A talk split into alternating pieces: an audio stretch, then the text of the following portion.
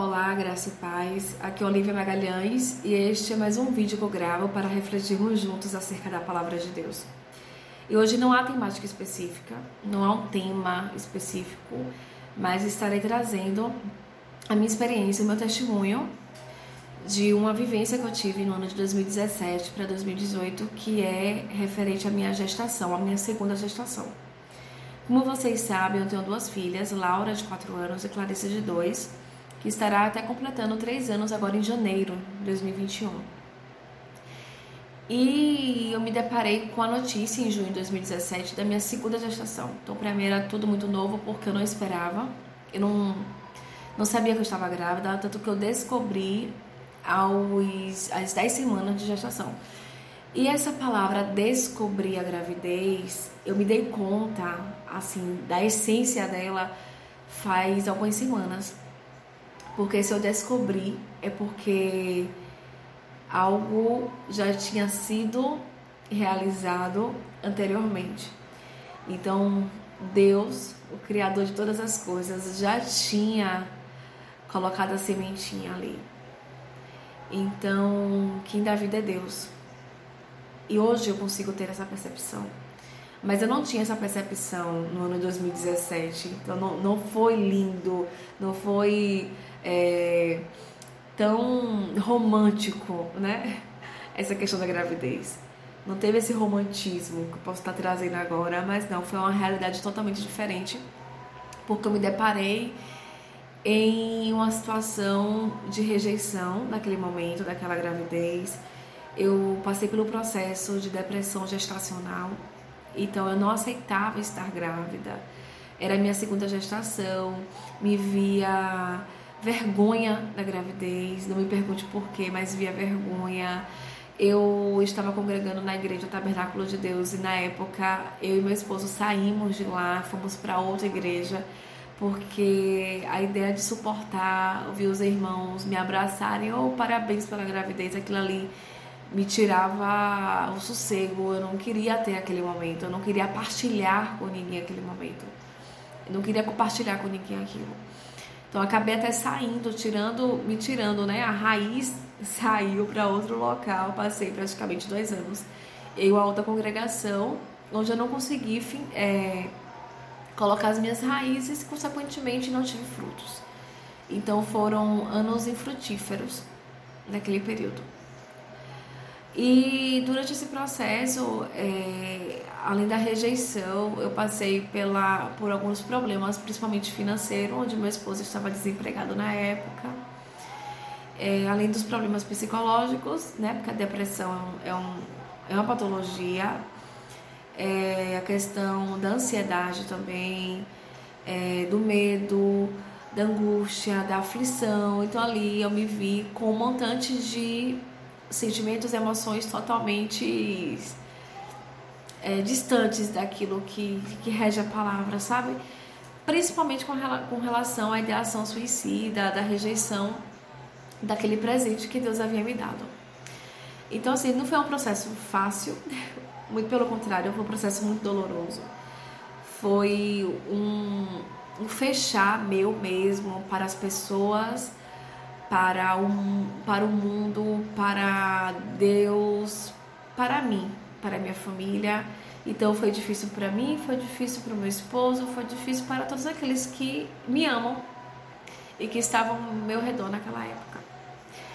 E além da vergonha, eu tinha alguns projetos na época, principalmente na área da psicologia, porque eu já estava encaminhando para o quinto semestre e já estava sendo difícil, porque eu engravidei no primeiro semestre da minha primeira filha, é, parei na segundo, no segundo semestre.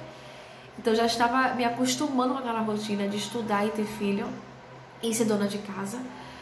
E de repente me vejo na segunda gestação, dando conta de uma faculdade e com outra filha, dona de casa, todo aquele cenário que para mim não, não era favorável porque eu não fui criada para ser dona de casa, eu fui criada para trabalhar fora, eu fui criada para é, não depender de marido e me vi ali pedindo demissão da empresa para poder é, ser mãe de modo integral. E dependendo do meu marido, meu marido perde emprego, então apareceu aquele caos financeiro, né? Aí que embolou com o caos espiritual, emocional, então assim foi um processo bem doloroso. E durante toda a gravidez, mesmo com toda a dificuldade é, que eu estava passando, eu fiz todo o pré-natal. Fiz pré-natal particular, porque meu esposo estava desempregado, porém ele dava aula particular de matemática, então ele tinha um certo recurso financeiro, não a estabilidade e também não muito, mas tinha o pouco dava para suprir algumas necessidades nossas. Também tivemos muita ajuda dos nossos familiares naquele período.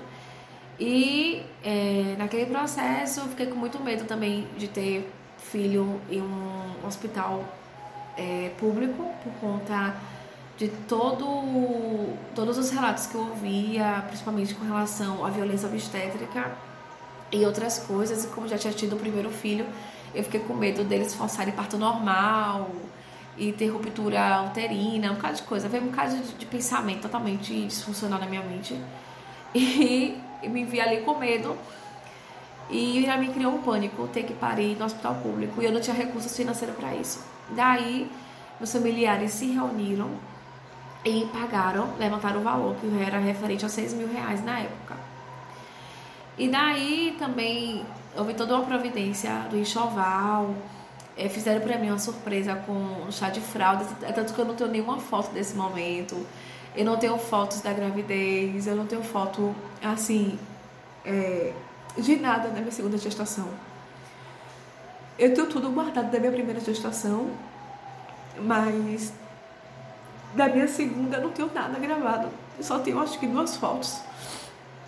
Duas fotos quando eu tava grávida de Clarice e eu não consegui tirar na época, fazer nenhum é, nenhum vídeo, nada. Eu não tenho nenhuma, nenhuma lembrança assim é física que eu possa palpável que eu possa ver. Mas eu tenho lembranças do que eu vivi que não foi fácil. Mas Deus a todo momento ele me acolheu, mesmo com esse meu distanciamento com ele, porque por não aceitar toda aquela enxurrada de emoções, Deus ele se manteve próximo a mim, sempre levantando pessoas para orar por mim, para interceder. E ele falava comigo a todo momento, principalmente em sonhos. Eu vou até reduzir aqui. E dentre esses sonhos, teve, teve um momento que ele que eu sonhei com a música. Eu vou até colocar para vocês ouvirem. Foi bem na parte desse refrão.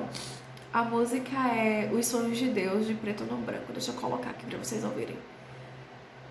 Foi bem nesse refrão que eu acordei e despertei com essa música.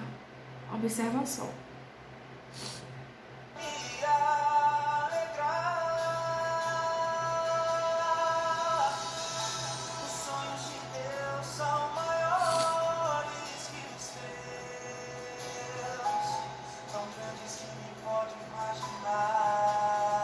Os sonhos de Deus são maiores do que os teus, tão grandes que eu não posso nem imaginar.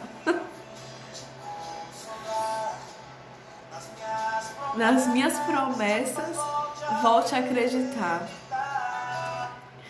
Agora me diga que em todo esse cenário, esse caos emocional, espiritual, financeiro, eu tenho um sonho com essa música de que nas minhas promessas volte a acreditar.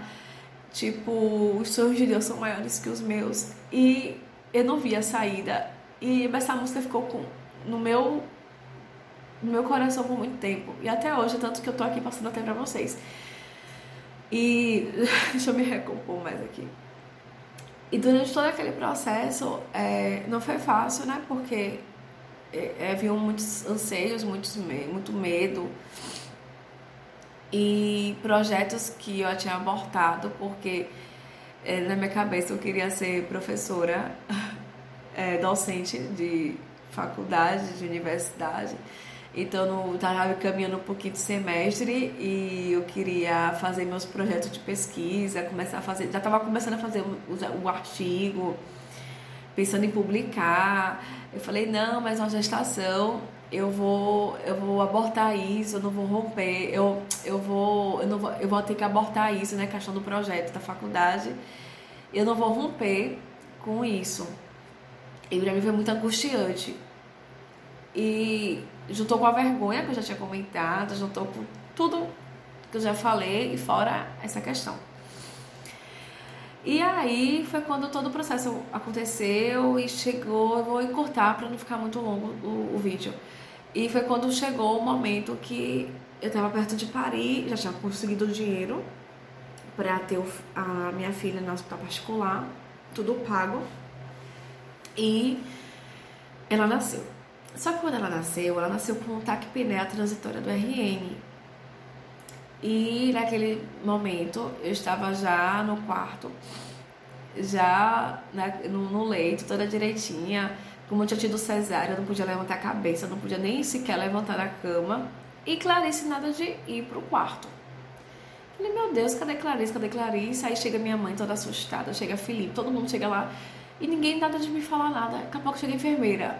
Olha, é, sua filha não vai poder vir para cá agora porque aconteceu algumas intercorrências pós-parto, ela nasceu com uma insuficiência respiratória, a saturação dela tá baixa. Começou a me explicar um bocado de coisa e eu fiquei assim, meu Deus, o que está acontecendo? E eu me mantive muito equilibrada, por incrível que pareça, eu me mantive muito equilibrada emocionalmente naquele processo, depois do parto. E eu tive bebê mais ou menos 3 horas da manhã, só podia levantar, eu acho que era 11 meia-noite. Então era o horário que eu podia levantar da cama. E foi quando eu levantei e me arrastando, tomei meu banho, né? Que tava é, sangrando muito, por causa do nervoso, coagulei muito. E tomei meu banho e, saí me arrastando pelos corredores dos hospitais, do hospital para poder ver Clarice. E naquele momento ali que eu a vi na, na incubadora, precisando de uma UTI neonatal, eu tive um momento de pedir perdão para ela por todo o momento que eu a rejeitei é, no meu ventre e eu comecei a passar pelo processo de perdão e trabalhei muito em mim a questão da culpa, até porque o que me ajudou muito também, além das orações, que foi assim, essencial, foi o processo é, psicoterapêutico. Eu, fui, eu tava no, na terapia desse, durante um bom período e eu comecei a anular o sentimento de culpa. Então eu me rendi ao perdão, pedi perdão para ela por todo aquele processo que a gente tinha passado juntas. E, e daí começou a surgir gastos no hospital. Lembra que eu falei que eu tinha conseguido os 6 mil? E daí no final eu tava em 11 mil para poder pagar. E o dinheiro que eu não tinha e nem ninguém. Então ali começou o agir de Deus, porque pessoas do norte, do sul, do leste, do oeste começou a se levantar. Era 500 reais na minha conta, era mil, era 20 reais, era 50, era 60, era 100, era 200, 150. Então, pessoas começaram a depositar o dinheiro. É, é, houveram bastante manifestação assim, de pessoas próximas para poder conseguir uma vaga para ela no Hospital da Criança, daqui de Feira de Santana, que é um hospital público, porém muito bom.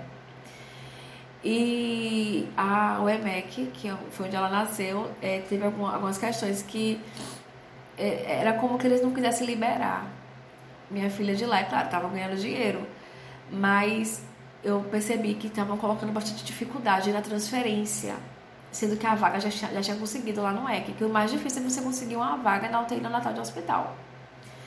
E aí que no final acabou que nós conseguimos e ela foi transferida através da SAMU do SAMU, transferiu ela para o EC e ela passou por um processo na UTI neonatal e com em cinco dias mais ou menos ela foi liberada. E ali começou a retomada da minha vida, na questão da maternidade continuada na segunda gestação, já tinha parido, e ali eu estava com a bebê em casa, com mais uma outra bebê de um ano e oito meses, e mais a faculdade, mais ser dona de casa, mas passar por aquele processo que eu não fui criada para passar. Então foi um processo muito difícil.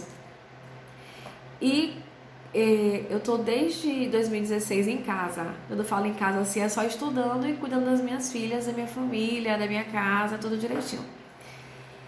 E Deus começou a agir, agir de forma poderosa com relação a esse resgate da, da maternidade.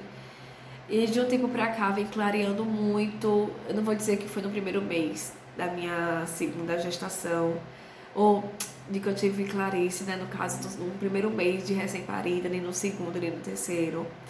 É, tem sido um processo até hoje. E hoje eu consigo ter a consciência de que o meu ministério começa em casa. Que eu olho para as minhas filhas e quando eu as vejo cantar louvores, louvores que eu escuto diariamente, elas reproduzem, principalmente a maior. Quando eu, eu vejo as meninas aqui reproduzirem alguns versículos bíblicos, dizer que Deus é bom, dizer que Jesus é bom, isso, isso não tem preço. Eu fico percebendo assim que a importância de ter a família, as nossas filhas, os nossos filhos como prioridade, que é o nosso primeiro ministério, são nossas ovelhas. Nós somos pastores de nossos filhos. Você que é mãe, você que é pai, vocês são pastores de, de, de seus filhos. E eu comecei a me colocar nessa posição de pastorear as minhas filhas e pastorear minha casa, minha família. E hoje eu percebo que esse cenário aqui, eu estou gravando de casa, esse cenário aqui, é, para mim hoje é maior do que uma igreja. Porque aqui eu tenho três vidas, duas vidas que são minhas filhas e meu marido. Então é aqui que o meu ministério ele se consolida. É aqui que eu consigo ter forças para encarar lá fora é aqui que eu me sinto acolhida, é aqui que eu me sinto amada. E hoje eu comecei a verificar, a visualizar a maternidade de modo totalmente diferente. Eu não, eu não vejo mais como fardo, como peso. Mesmo que seja cansativo, mesmo que, se, que eu tenha momentos de estresse, que eu grite, que eu espernei, meu Deus, eu tô, com, tô cansada. E, e Clarice, ela é bem agitada. Quem conhece Clarice sabe que ela, ela é virada ela é virada nos 600, né? Como diz a história. E eu moro em um apartamento, o apartamento não é grande, é um apartamento pequeno, e nessa quarentena tem sido muito difícil é, tá mantendo aqui, né? Tudo no seu devido lugar, tudo direitinho. Mas Deus tem me ensinado que é aqui o meu romper, que é aqui meu ministério, que elas são minhas ovelhas, que eu tenho que cuidar, que eu tenho que ensinar, que eu tenho que falar do amor de Jesus, que eu tenho que preparar elas para servir a Deus. E Deus tem me ensinado muito. Eu resisti, eu resisti tanto, mas eu resisti tanto em estar aqui. E hoje eu não vou lhe dizer que eu amo ser dona de casa, é minha paixão. Não, eu gosto de ser dona de casa. Eu aprendi a gostar. Tô aprendendo, digamos assim. É, eu me sinto útil também quando estou assim, a gente terminou os estágios agora, me formei agora, é, vou começar a trabalhar de fato quando eu pegar meu CRP, né, que é o Conselho Regional de Psicologia, acho que em dezembro. Eu fico imaginando, meu Deus, como é que vai ser essa minha ida para o mercado de trabalho e minhas filhas dentro de casa e meu ministério. Então, assim, várias questões vindo. Eu falei, meu Deus, o que é que eu vou fazer da minha vida? Mas eu sei que Deus está no trabalhar de tudo e com uma música. Os sonhos dele é bem maior do que o meu. Então ele deu, ele deu uma virada assim na minha vida, na vida da minha família. Aquele cenário caótico de, é, de causa espiritual, emocional, financeiro, Deus mudou o quadro. Hoje nós temos uma estabilidade financeira melhor. Hoje eu tenho uma estabilidade emocional muito melhor. Uma estabilidade espiritual, conseguir conhecer mais a Deus conhecer mais esse Jesus que me acolheu no momento mais difícil da minha vida. E esse Jesus, ele permanece comigo. Ele está aí também perto de você. Esse Jesus pode transformar aquilo que mais dói na tua alma. Que eu já tive várias dores, dor de dente, dor de ouvido, dor do pós-parto que eu tive da minha primeira filha. Mas a maior dor que eu senti foi a dor da alma aquela dor angustiante lá da alma. Essa foi a pior dor da minha vida. E ele curou, ele tem curado, porque Deus, ele é o Deus que cura nossas feridas. E ele tem curado minhas feridas. E é tanto que eu tô aqui hoje para falar para você que há esperança. Deus ele tem o poder de transformar o teu cenário caótico em uma árvore totalmente frutífera. Ele tem poder de transformar a sua vida. Ele tem poder de transformar o teu cenário. Ele tem poder de transformar aquilo que você pensa que já está acabado. Aquilo que você pensa que já não tem mais esperança. Ele tem poder, tá? De transformar. Então, essa é a mensagem que eu trago aqui, uma mensagem de fé, uma mensagem de esperança, uma mensagem de que tudo vai ficar bem na medida do possível. E tem um versículo que eu guardo comigo, que está em Romanos 8, 28, que fala assim: que todas as coisas contribuem juntamente para o bem daqueles que amam a Deus. Tudo coopera para o bem daqueles que amam a Deus. Todo o meu processo depressivo, todo o meu processo angustiante, caótico que eu passei naquele ano de 2017, hoje tem um florescimento em minha vida totalmente diferente daquele cenário. Tudo aquilo que eu passei tem cooperado para o meu crescimento. E eu creio que para outras pessoas também. Para algumas mulheres que podem estar nesse momento rejeitando o filho do seu ventre. Ei, você descobriu que está grávida porque quem colocou esse filho aí, permitiu, foi Deus. Porque eu creio que quem dá vida é Deus. Não rejeite, acolha, mesmo com dor. Acolha, porque os sonhos de Deus são maiores do que os teus. E não há prova que você não possa suportar. Então, tenha fé em Deus. Tenha fé de que todas as coisas vão cooperar para o teu bem. Tá bom? Um grande abraço e até a próxima. Tchau, tchau.